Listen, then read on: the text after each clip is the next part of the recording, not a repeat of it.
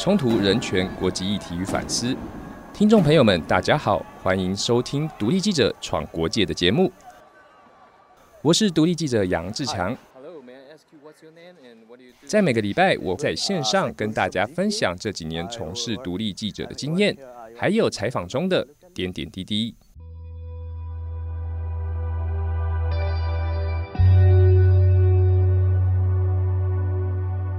大家对于国际采访其实有一个最常会问到的问题，就是说，当我们在采访像是人口贩子啊，或者是毒贩，或者是叛军等等的时候，他们为什么会把这些事情都跟你讲？但是其实这个答案它并没有一个 SOP，因为每一个记者的方法，他们所做的、采取的呃模式，其实都不太一样。其实最主要，无论是你我们是在做国际或是国内的议题呢，我们要做。很大程度上的事前准备，这样子在你做采访的时候，无论他的回答或者是你们之间的互动，你所做的准备绝对会有很大的影响，让他对于你的信任，或是对于你这个人的看法。但是国际议题跟国内议题有一点不太一样的地方，就是我们通常采访的三十分钟或是一个小时，有的时候我们采访完了就会离开那个地方。很难可以再回去补访，或是用更深度的联络到他。比如说，你想想看，正在打仗的叛军，你又想要再回去再采访他，或是你好不容易说服的毒贩，他现在跟你讲了半个小时、一个小时之后，他应该也很难会再愿意坐下来让你重新采访一次。所以，这种国际上的议题呢，有的时候有一种像是一战定生死的感觉。然后要让这些受访者可以让你有一定程度的信任，然后敞开心胸大聊特聊呢，最主要就是他的意愿，还有对于你这个人的感受。我举个例子来说，在之前我采访罗西亚人议题的时候，那时候因为罗西亚人议题，我们会牵涉到他的人口贩运，也就是这些人口贩子帮助罗西亚人逃到其他国家，所以在那个时候呢，我们就不会用说。诶，我想要采访你怎么贩卖人口？我们会会换一种方式来说，说，诶，我们想要知道你怎么样帮助这些难民逃离这些有如地狱的难民营，然后到马来西亚或是到其他国家去生活。所以用这种换个方式的说法，可以让他们的心里比较不会有芥蒂，或者是他们的心理上比较不会有觉得说，哦，我要把我的犯罪行为来跟你讲这种感觉。但是当然。不是每一个人都吃这一套，也很多人也会知道说，哦，其实你是在换一种方法来跟他讲话罢了。所以有的时候在采访的时候，除了事前我们会找一些就是当地的朋友去说服这位我们想要采访的受访者之外呢，有的时候他们其实是很勉强的受访。所以在采访的那三十分钟或是一个小时里面，我们必须要放大我们所有的感官，无论是受访者的反应。或是我们所待的地方，或是我们问的一些问题，他所做的一些回复，甚至他不耐烦的时候，有可能会脱口出的一些心里的话，都是我们必须要非常慎重的观察，并且记录。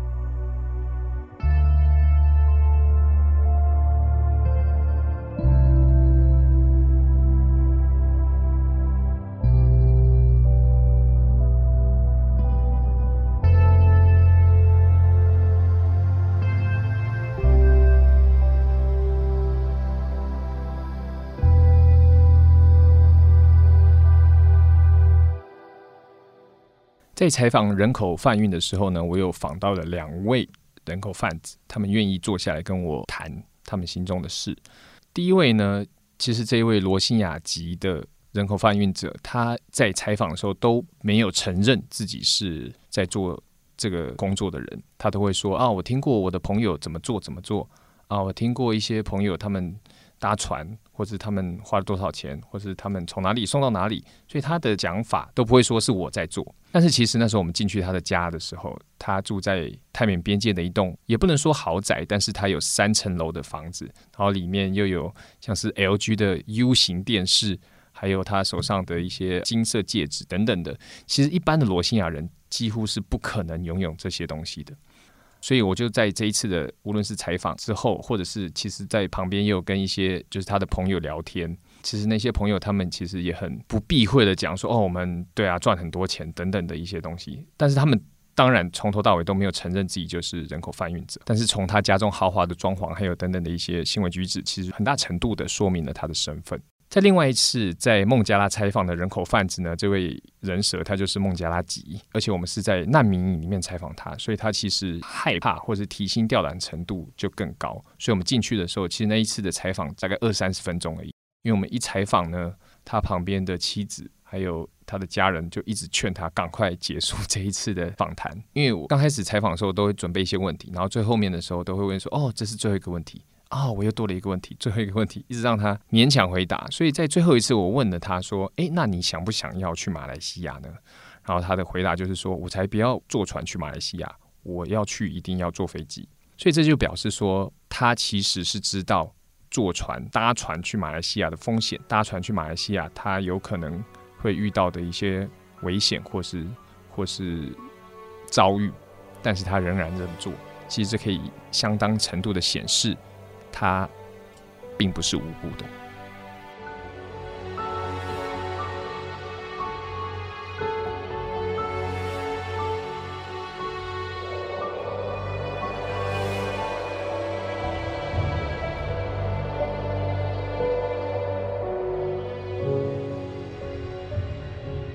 除了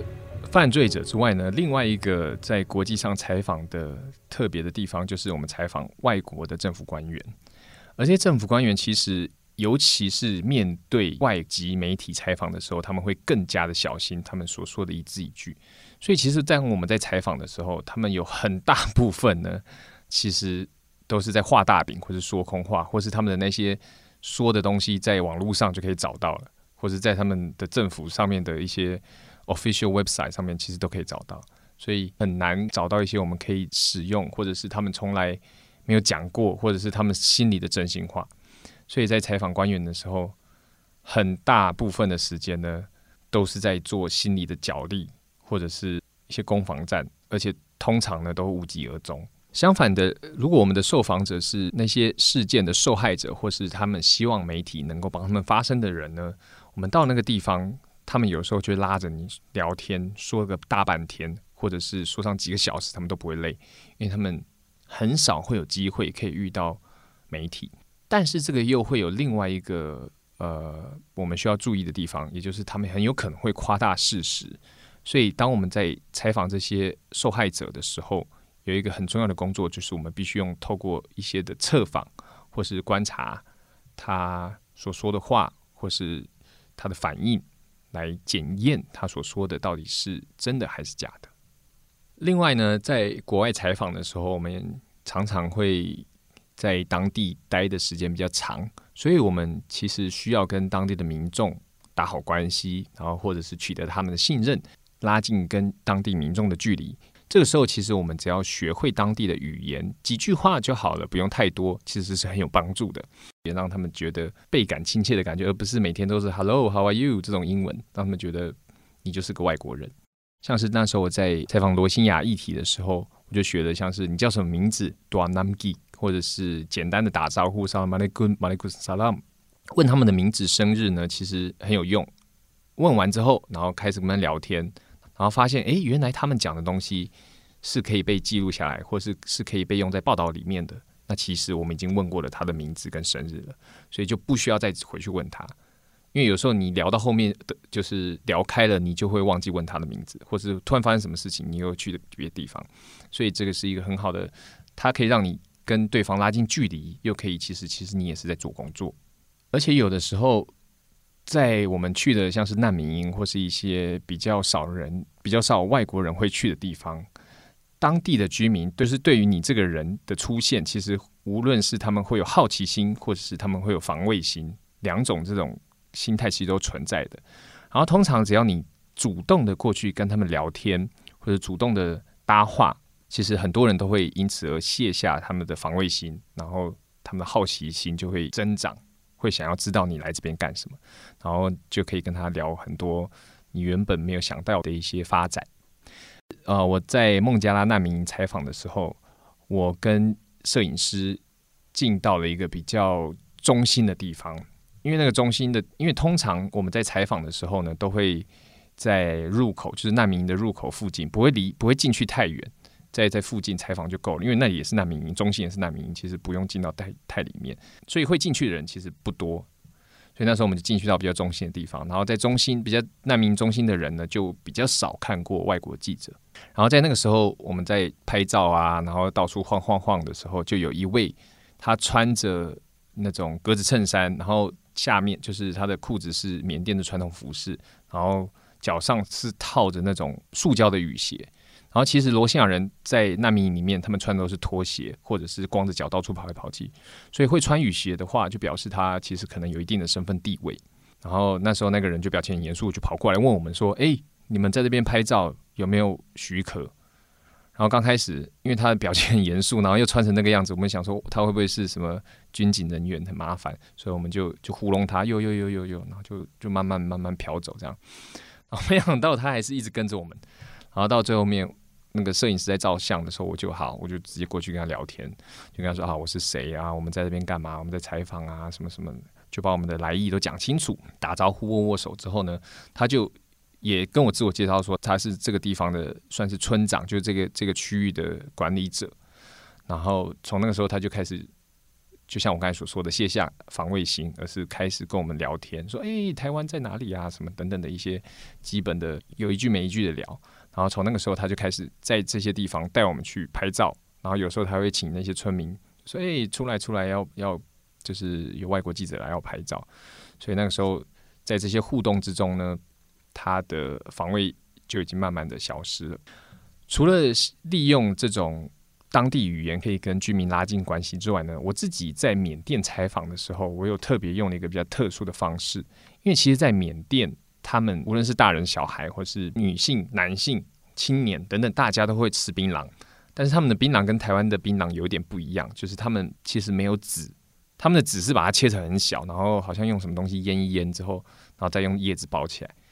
然后去过一次、两次之后，我知道了这个事情，我就会就下载一些台湾槟榔的照片啊，或者是一些。呃，影片等等的，然后遇到这些缅甸人的时候，我会秀这个给他们看，说：“哎，你看台湾其实我们这边也有人在吃槟榔，然后我们的槟榔跟你们长得不一样。”每次都是这样秀出来，然后跟大家聊天之后，大家都会有非常大的好奇心，然后甚至会把我的手机抢过去秀给其他人看，说：“哎，你看，你看，原来台湾也吃槟榔等等的。”然后这样子，在这样的 其实这样的互动之下，大家就除了对我自己个人有好奇之外，也会说：“哎，台湾在哪里？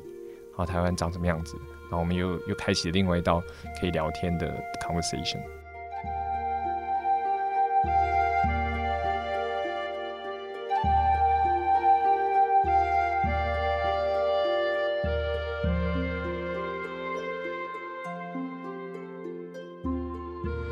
除了跟当地的民众打交道之外呢，有的时候我们还必须要跟一些比较特别的特定人士打交道，像是提供新闻情报的 fixer，或是一些军人，或者警察，或者是一些 NGO 的工作者。其实你会觉得，诶，那对这些人来讲，为什么你要有一些特别的方式来跟他们打交道呢？因为其实，在某些地方，它非常混乱，它的黑白是非对错，它并没有非常明显的界限。NGO 工作者他有可能会为专制政府收集情报，然后贪污的警察，但是他有时候其实在面对一些是非对错的时候，他其实还是有自己的坚持。所以在这些地方的时候，你还是要用一些小技巧，无论是赢得他们信任，或者是赢得他们对你的好感。举个例子来说，也是在孟加拉，然后孟加拉跟缅甸的采访经验，因为那时候在采访罗兴亚人的时候，我们除了采访人口贩子之外，其实还有牵涉到毒品的议题。或者是毒品的议题，又牵涉到他们政治的议题，所以那时候我们必须要跟警察，或者是那时候现在也很有名的法外处决小队的一个特殊单位打交道。但是因为他们的身份很特殊，所以我自己也不敢相信他们。然后，但是我又希望他们来相信我，那我要怎么做呢？那时候我有做一件比较特别的事，就是我每次在跟他们结束访谈，或是跟他们结束吃饭啊等等的一些行程之后。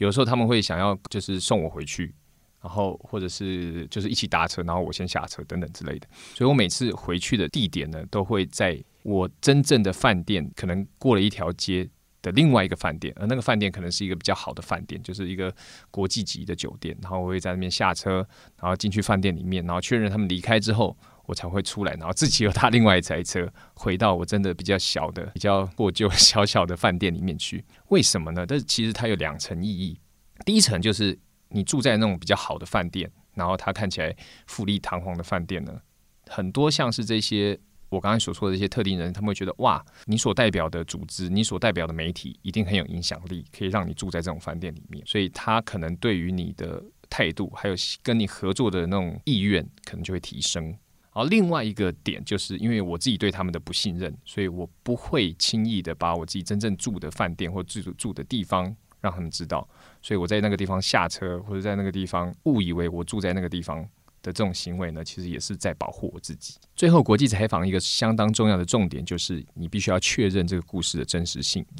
因为你所采访的地方，通常台湾的记者或是中文的媒体较少接触，所以读者呢对你的信任会是相当的高，因为他无法用自己的方式来检查你的新闻程度到底是不是对的，所以记者在采访的时候，他就必须要有责任来确认这个事情的真实度。在我自己的经验里面，除了我们在雇佣新闻 fixer 或是翻译人员等等的这些帮助我们去找新闻受访者的真实性之外呢，我们还必须用其他的方式来确认这些受访者他们所说的话到底是不是真的。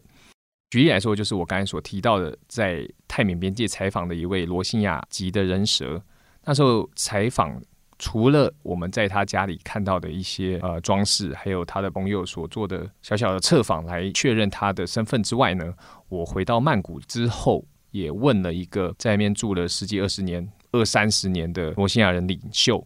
因为其实，在那边住久都会知道罗兴亚人社群里面发生了什么事情，然后也从他的证词确认了这位罗兴亚人他其实是在做人蛇人口贩运，甚至我们还用。我还请这位领袖打电话给他，然后假装我们要送罗兴亚人进来泰国的方式来确认他的故事的真伪。其实像这些小撇步呢，或者是这些采访要点，我们记者除了要花费心力之外，其实有很多东西也要花钱、花时间下去做，才可以做出一个完整的报道或是信任度高的报道。因为当一个台湾籍的独立记者希望做出可以像 BBC、CNN 等等的电视台或是大型媒体一样有质量的报道的话，这些查证或是这些小细节都是非常重要，都是我们必须要去确认的。当如果我们没有真的去在乎这些细节的话，其实就失去了记者他的基本的资格。